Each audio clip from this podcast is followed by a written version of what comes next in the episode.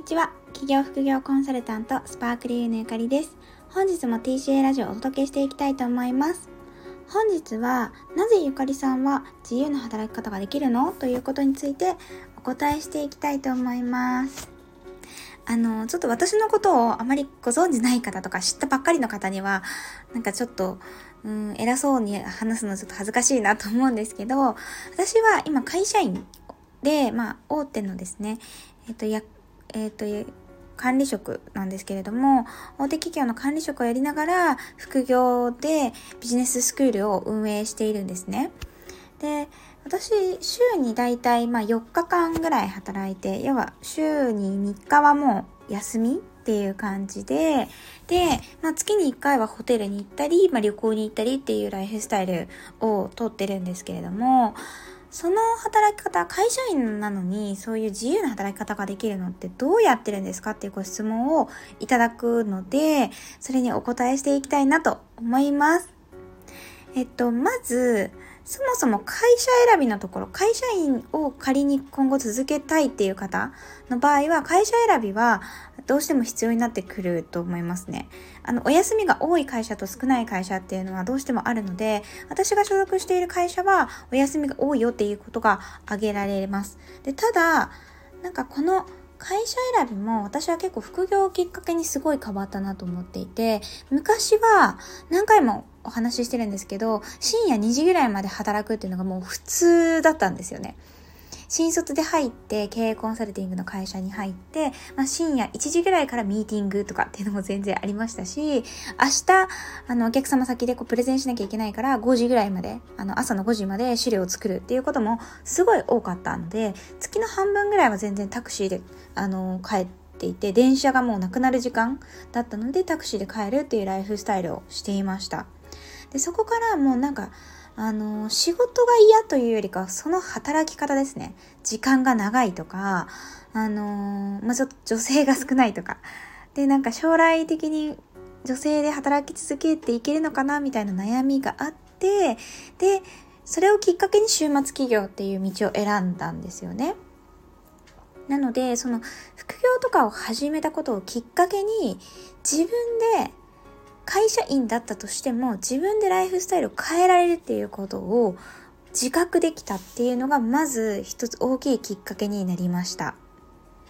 ですね。で、あの、そこから自分の働き方を自分で選択するためにどうしていったらいいのかっていうことを結構ビジネス学んだんですよね。なのでやっぱ、まず週末企業始めたっていうことと、ビジネスを学んだっていうこの2つは、今のライフスタイルを形成する上ですごく大事なポイントでした。で、これをやり始めてから、会社員を続けてる方の、会社の方もどんどんなんか環境が良くなったんですね。まず、あの、私で結構大きい企業に勤めていて、周りの方がすごい優秀だなって感じる方が多かったんですよ。なのに、私が早く昇格をさせていただいたりとか、会社で評価されることもすごく増えて、びっうん、なんか会社で評価されたりとかすごい思ってたわけじゃないんですけど、やっぱり自分でビジネスを学んだり、実際にやってるっていうことで、経営者の経営者というか起業家マインドみたいなものが形成されたのがすごく会社にもいい影響を与えたなと感じますね。実際私の生徒さんも、あの、会社員をやりながら副業でビジネスをスタートするっていう方がもう大半なんですけど、もともと会社がちょっと嫌だなとかっていうネガティブな気持ちからスタートしてるんですけど、副業を始めたら会社で評価がすごく上がって、あの、今まで自分で仕事量をコントロールできなかったけどコントロールできる立場になったりとかなんかこういう職種だったら今の会社でも働き続けてもいいのにって思ってる職種に移動されたりとか移動のオファーが来たりとかっていう形でなんかね会社に勤めながらも働き方がどんどん改善される人っていうのがすごい多いんですよね。なのでこの自分でどうにでもできるんだっていうことを体感するっていうのはすごくおすすめですね。で、あとは、あの、パラレルキャリアをやっていると、あの、嫌顔でも時間管理がものすごくじゅあの上手になるんですよ。で、私も生徒さんにもあの時間管理っていうのを結構重点的に教えてたりするんですけれども、この時間管理ができるようになると、仕事も早く片付けられるし、仕事とプライベートのあのバランスっていうのもすごく取りやすくなるんですよね。で、実際まあ、あの私はそれを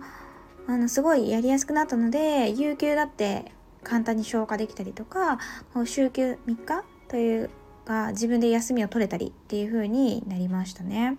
実際にこう仕事をきちんとやっていればお休みを取ろうが何しようが会社でそんなにとやかく言わないことが多いんですよもちろんね会社の社風にもよると思うんですけど私のところはそうだし生徒さんのところも最初結構厳しい会社だなと思っていても実際にこう評価が上がっていくと自由度がどんどん高くなりましたっていう生徒さんが多いのでこれはなんか複数の実験結果というか実証結果から言えるんじゃないかなと思いますね。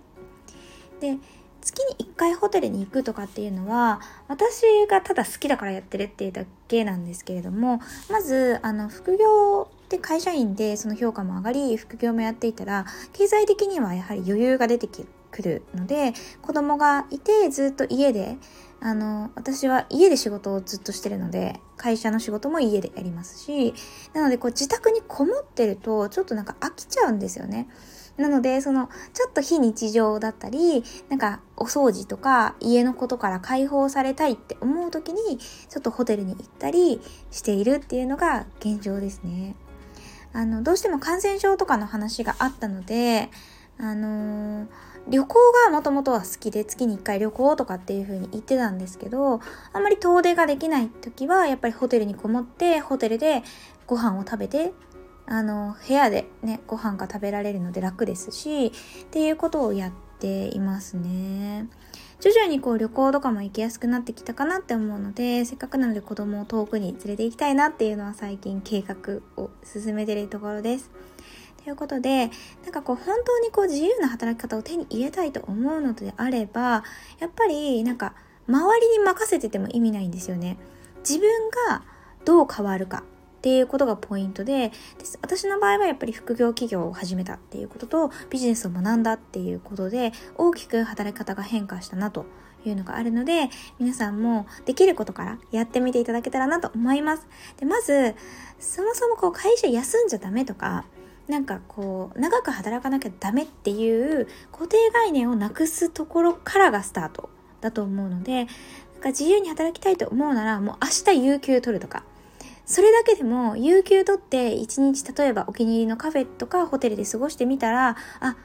自由だな自分が選択できるなっていうことを実感できると思うのでぜひチャレンジしてみてください。はい。ということで、それでは本日もこの辺で終わりにしたいと思います。本日もご視聴いただきありがとうございました。TCA ラジオではビジネスやキャリアアップに役立つ情報や、現役パラレルキャリアのゆかりのライフスタイルなどをお届けしています。次回もぜひ聴いていただけたら嬉しいです。ありがとうございました。バイバーイ。